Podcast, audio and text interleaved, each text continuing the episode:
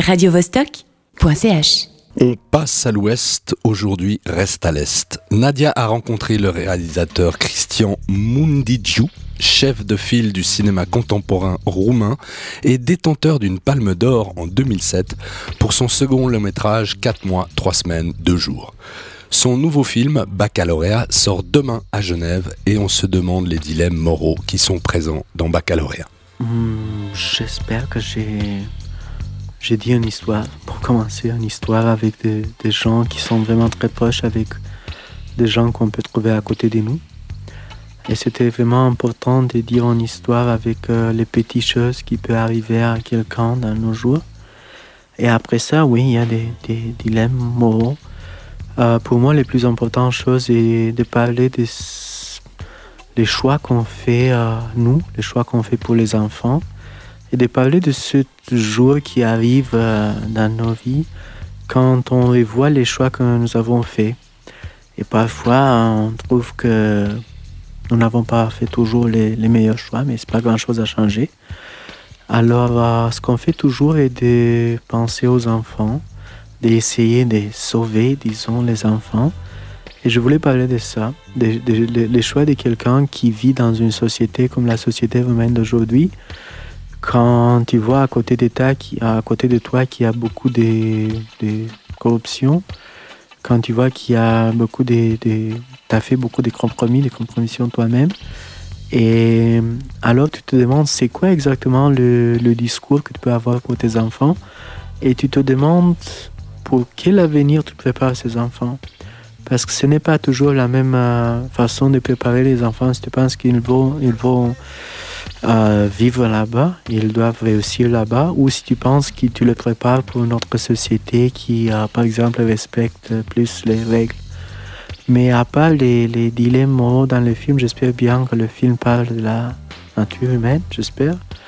Il parle de la, de la famille, il parle de la différence entre les générations, il parle de ces choix qu'on fait, il parle de la vérité de la nécessité de vraiment reconnaître la vérité sur soi dans un moment donné dans ta vie qui parfois n'est pas assez facile. Il parle de tout ça et en même temps, il, parle de la société d'aujourd'hui, la société romaine, mais pas nécessairement seulement la société romaine. Vous dressez un, un tableau assez sombre hein, de la Roumanie d'aujourd'hui, corruption, pauvreté, on en a parlé. Euh, vous êtes un optimiste ou un pessimiste oh, Je ne sais pas exactement quoi dire. Je crois que je suis plutôt quelqu'un qui essaie de n'avoir, de n'avoir pas exactement des espoirs si ça ne se base pas sur... Je dois avoir toujours des, des arguments rationnels pour être optimiste. Et alors, je ne crois pas que je suis vraiment très optimiste dans cette société. Parce que le portrait que je fais, ce n'est pas la société elle-même, c'est mon point de vue sur la société elle-même, il y a une différence. Mais en même temps, je parle d'un sort de désespoir que je vois à côté de moi. Et euh, je me demandais pourquoi ça existe. Je crois que ça, vient de, de... C'est une différence énorme entre les espoirs qu'on avait il y a 25 ans, après la chute du communisme, et ce qui se passe aujourd'hui. Et en même temps, il y a une frustration que les gens ressentent parce que la société n'est pas toujours basée au mérite. Et quand tu sens que l'avenir de tes enfants, par exemple, ça ne dépend seulement de ce qu'ils peuvent faire, ça dépend des autres choses, de la façon dont tu dois savoir comment les choses avancent dans la société. La réponse finalement est que tu te sens un peu déçu. Et pour les enfants, la choix que les, gens trouvent toujours, c'est l'immigration. Et ça, c'est un grand problème pour nous parce que euh, on parle d'optimisme et de pessimisme. Je, regarde à côté de moi, il y a des gens qui sont, disons, optimistes. Ils disent non. Mais écoute, ça, ça va être la génération prochaine qui va changer complètement les choses. Mais comment ça? Comment ça? Parce qu'ils parlent. Et les gens qui ne parlent pas, ils sont des gens qui ont eu la même sorte d'éducation qu'on avait. Pourquoi attendre qu'il il, il peut changer les choses si on ne l'aide pas à changer les choses maintenant? Quand nous avons toujours le pouvoir de décider des choses. Et je trouve que, j'espère que le film parle aussi de ça, de ces besoins, euh, de, de, faire euh, les choix que tu peux encore faire. et vraiment aussi de reconnaître que tu as, fait des erreurs. Et euh, je crois que c'est le début pour euh, espérer que les, les, jeunes ne font pas les mêmes erreurs que toi. Dans votre film, on découvre euh, Roméo, un homme honnête qui rentre peu à peu dans une spirale de la corruption pour aider sa fille à partir faire des études en Angleterre. Est-ce que ça veut dire que tôt ou tard, personne ne peut échapper à la corruption? Je crois que c'est trop simple de dire ça, honnêtement. Et en plus, c'est difficile à, dire si le personnage principal dans ce film est honnête ou pas. Je trouve qu'il est un personnage assez complexe, qui vit dans une société assez complexe, avec des règles un peu difficiles à comprendre parfois. Alors, il essaye d'être honnête, et il est honnête la plupart des temps, mais en même temps, il est quelqu'un qui a vu assez pour avoir des moments dans sa vie quand il devrait vraiment trouver des solutions pour résoudre des choses. Et parfois, les solutions sont des solutions pratiques et pas exactement les plus honnêtes.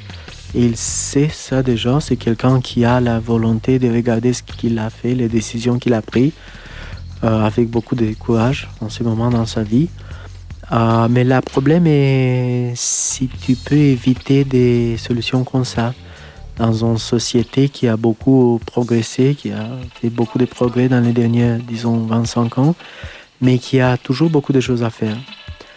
Et je trouve qu'à la fin, le film parle aussi de ce besoin de lutter, toujours, parce que euh, si tu décides que la corruption qui est à côté de toi, c'est quelque chose que tu ne peux pas changer, euh, ça va arriver ce jour quand ces corruptions entrent dans ta vie et tu ne comprends pas que ça c'est déjà dans ta vie, ce n'est pas une chose extérieure qui ne te regarde pas. Et tu vas avoir des situations comme ces situations dans, ce film quand tu n'as pas vraiment beaucoup de choix. Parce que les choix devaient être beaucoup plus en avant. Tu devais changer les choses quand tu pouvais, mais bien sûr, à la fin, c'est beaucoup plus simple de dire ça c'est beaucoup plus simple de faire ce commentaire euh, parce qu'on parle maintenant, mais dans la vie réelle, c'est pas simple de faire ça. Les gens sentent toujours que la société, la vie, la façon donc laquelle les choses se passent, c'est beaucoup plus fort, beaucoup plus compliqué à changer pour un individu. Alors, euh, ils trouvent toujours des solutions individuelles mais ce que nous avons besoin dans ces sociétés, c'est une solution collective pour la société. Mais aussi, c'est important de dire que j'espère qu'à la fin, le film ne parle pas seulement sur la société humaine. J'ai présenté le film dans beaucoup de pays et c'était intéressant de voir quand parfois les journalistes commencent les questions par dire et à Cannes, ça s'est passé vraiment beaucoup. Moi, je viens d'Italie, je comprends très bien. Moi, je viens de l'Espagne, je viens de l'Europe de l'Est, je viens de l'Amérique du Sud. Alors, peu à peu, je crois qu'il y a beaucoup de gens qui peuvent comprendre bien ce qui se passe.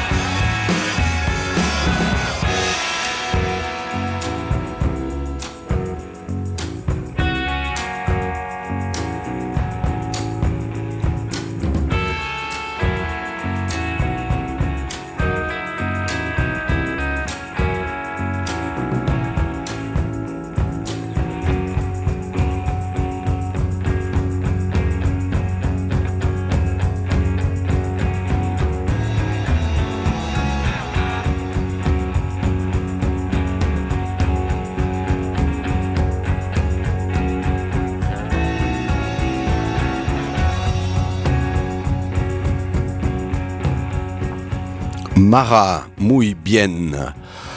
On retrouve Nadia en compagnie du réalisateur Christian Mundiu qui nous parle de son nouveau film Baccalauréat. Une phrase du film a marqué notre intervieweuse quand Roméo dit à sa fille Il n'y a des choses qui ne tiennent à rien, il y a des chances qu'il ne faut pas rater. Est-ce l'avis du réalisateur aussi? Euh, Non, pas vraiment. J'espère, j'essaie dans le film de citer les choses que je trouve euh, à côté de moi, les choses euh, les plus connues, les plus populaires, les, les, les, choses que les parents utilisent, que les gens utilisent. déjà, je peux dire un peu les, clichés. Je veux avoir des situations qui sont pas du tout particulières. C'est le point de vue des, des, gens de ma génération, par exemple. je trouve qu'il y a beaucoup de gens qui pensent comme ça qu'il y a des moments qui tu dois pas rater, mais ça veut dire quoi à la fin? Tu dois pas rater. Est-ce que tu peux faire n'importe quoi pour euh, ne pas rater ces... Et ça, ça, ça ne vient pas exactement à la fin de ces discours euh, très éthiques qu'il essayait d'avoir pour sa fille. Comment tu peux avoir un discours comme ça?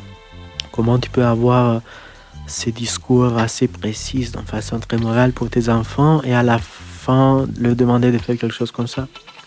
Et on parlait des dilemmes moraux dans ce film. C'est aussi une des choses que je voulais avoir dans ce film.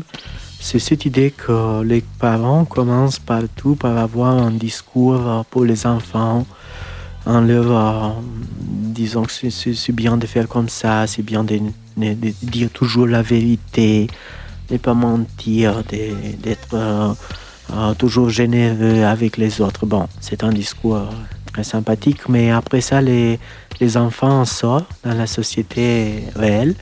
Et après ça, ils, euh, ils grandissent et ils te regardent, toi, comment tu prends des décisions dans ta vie. Et parfois, ces discours euh, ne correspondent pas du tout à la réalité. Et tu dois comprendre, j'espère que si, si tu considères que ça, c'est un bon discours pour tes enfants, euh, tu dois te plier à ça, tu dois avoir les choix que tu considères que ça, vient avec un discours comme ça, parce que sinon, c'est tout à fait schizophrénique et euh, ça arrive un jour quand les enfants comprennent qu'il y a une réalité pour eux, il y a ta propre réalité et c'est difficile pour eux de vraiment comprendre.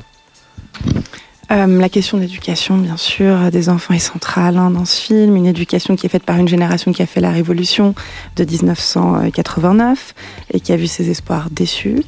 Euh, est-ce qu'elle ne projette pas trop euh, ces fantômes justement du, passé sur ses enfants? Je crois que pour les, enfants de 18 ans, comme cette fille dans le film, le passé n'est pas assez important.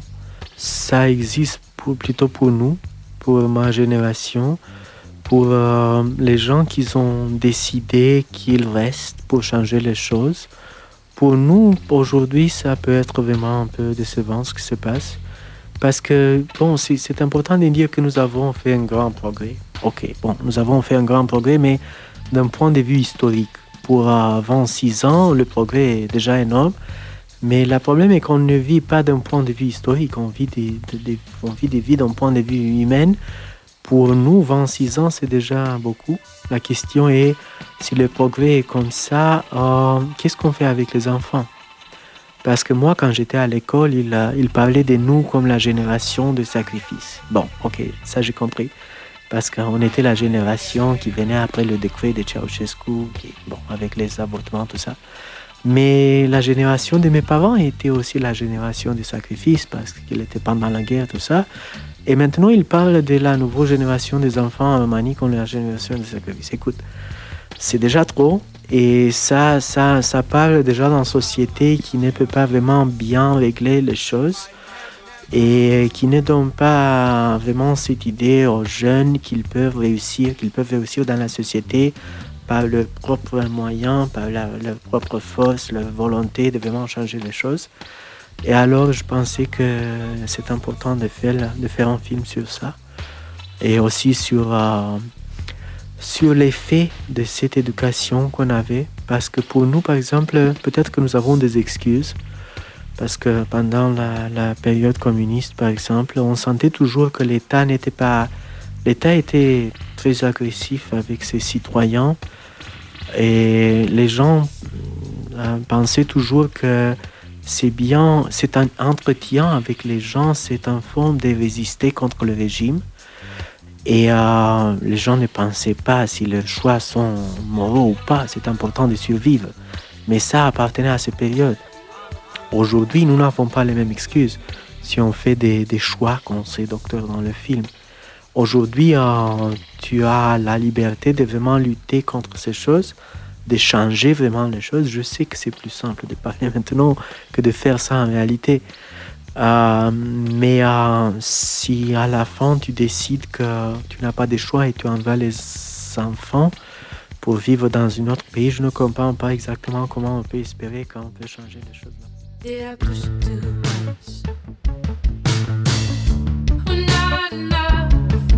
Did I start losing touch?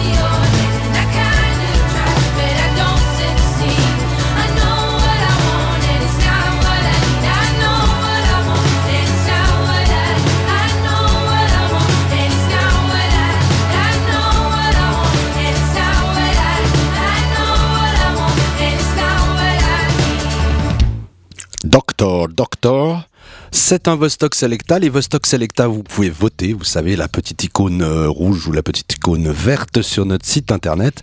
Et c'était au PEP. Maintenant, voici la troisième partie de notre interview avec Christian Mundidju, qui a rencontré Nadia. Baccalauréat, ce nouveau film présenté au Geneva International Film Festival tous écrans, est imprégné de musique classique. Le réalisateur explique quelle est la place de cette musique dans le film. Euh, en effet, je n'utilise pas dans le film de la musique qui ne vient pas de la situation. Euh, j'aime faire ce sort de cinéma qui est inspiré par la vie, par la réalité. Alors pour ce film, j'ai décidé d'utiliser la musique du personnage. C'est la musique du personnage principal, de ce, ce docteur, parce que lui, il est quelqu'un qui essaie de tout contrôler il est un peu compulsif dans le film. Il fait la même chose toujours dans les mêmes situations. Euh, et il écoute la même musique toujours. c'est plutôt la cette façon répétitive qui était important pour moi. Et c'est plutôt la façon de musique. Il écoute une musique qui est vraiment très claire, sans beaucoup de sentiments. Il essaye même avec la musique euh, de ne pas avoir beaucoup de sentiments, ce, que, ce, ce, ce qui se passe. Et alors, je pensais que ça, c'est aussi un trait de caractère pour ce personnage. Ça nous parle de lui. C'est qui? C'est quelqu'un qui essayait toute sa vie de contrôler les choses et maintenant, il euh, comprend que la réalité lui échappe complètement. Il se retrouve dans ce point dans sa vie quand les choses partent dans toutes les directions. C'est impossible de contrôler les choses et tout d'un coup, même s'il avait l'impression qu'il a pris toujours les, meilleures décisions, il comprend maintenant que ce n'est pas le cas avec ses enfants, avec les choix qu'il a fait dans sa vie. Et même si nous avons toujours une explication pour les choix qu'on avait fait, ça arrive ces jours quand on comprend qu'on s'est trompé parfois. C'est pas grand chose à faire. Votre, film pardon, se présente comme une succession de, plans-séquences. Quel effet cherchiez-vous à créer?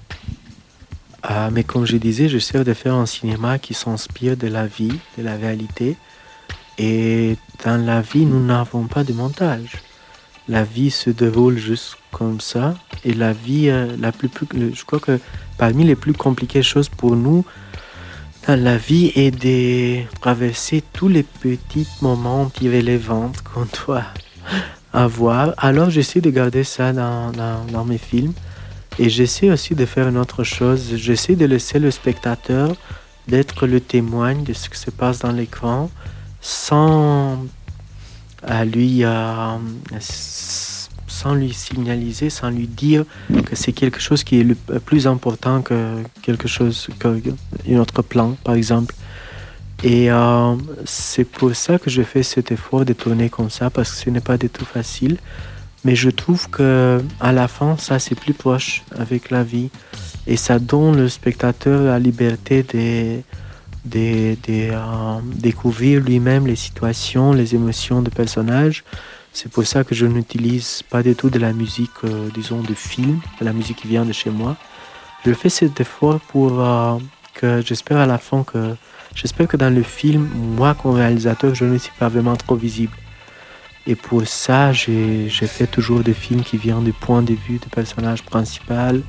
Mon avis sur ce qui se passe, n'est pas dans le film.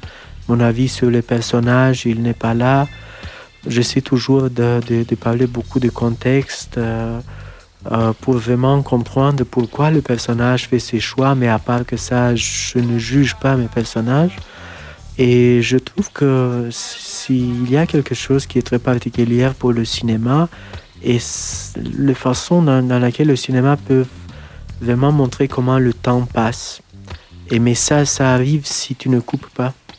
Alors pour moi, c'est important de trouver ces façons de mise en scène et ça, c'est compliqué. Je répète beaucoup avec les comédiens et je cherche toujours ces, points de vue qui me permettent de raconter euh, les scènes euh, avec beaucoup de force, de puissance, mais sans couper. Mais j'espère qu'à la fin, ça donne un pouvoir au film et ça donne la, la liberté aux gens de vraiment découvrir de quoi ça leur parle directement sans avoir besoin de moi pour traduire. Dernière question, il paraît que pour organiser la première de votre film à Bucarest, vous avez dû louer un local communiste parce qu'il n'existe pas d'espace prévu pour ce genre d'événement. Euh, Parlez-nous-en. Euh, ce que nous, av nous, avons perdu la plupart des salles en Roumanie? Je crois qu'on avait environ 400 salles en 1989. Maintenant, nous avons seulement 10 c'est-à-dire euh, nous avons perdu les cinémas avec un seul écran. Et à Bucarest, on avait cet accident il y a un an, un feu à Bucarest, un incendie. Et euh, après ça, on avait cette loi qui a fermé les derniers euh, bâtiments centre-ville parce qu'ils n'avaient pas toutes les autorisations, tout ça.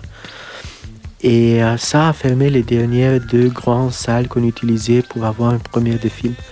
Alors, ce que j'ai fait pour ce film, ce n'était pas la, la, connotation communiste de cette salle, c'était seulement parce que c'est la, la, salle la plus grande de Bucarest, c'est la salle des congrès des partis communistes avec, avec 4000 places. euh, que j'ai loué parce que je voulais avoir pour une fois la première de ce film exactement en même temps avec euh, la première de film à Cannes. Alors, par chance, je pouvais faire ça. Le film a passé exactement en même temps, c'est-à-dire pas seulement au même jour, mais à la même heure exactement. Alors nous avons loué cette salle, nous avons acheté les droits d'avoir la transmission des Canal Plus avec euh, l'équipe du film sur le tapis rouge. Nous avons loué beaucoup d'écrans, des, télés comme ça et nous avons reconstruit un peu le schéma avec le tapis rouge pour les spectateurs à Bucarest.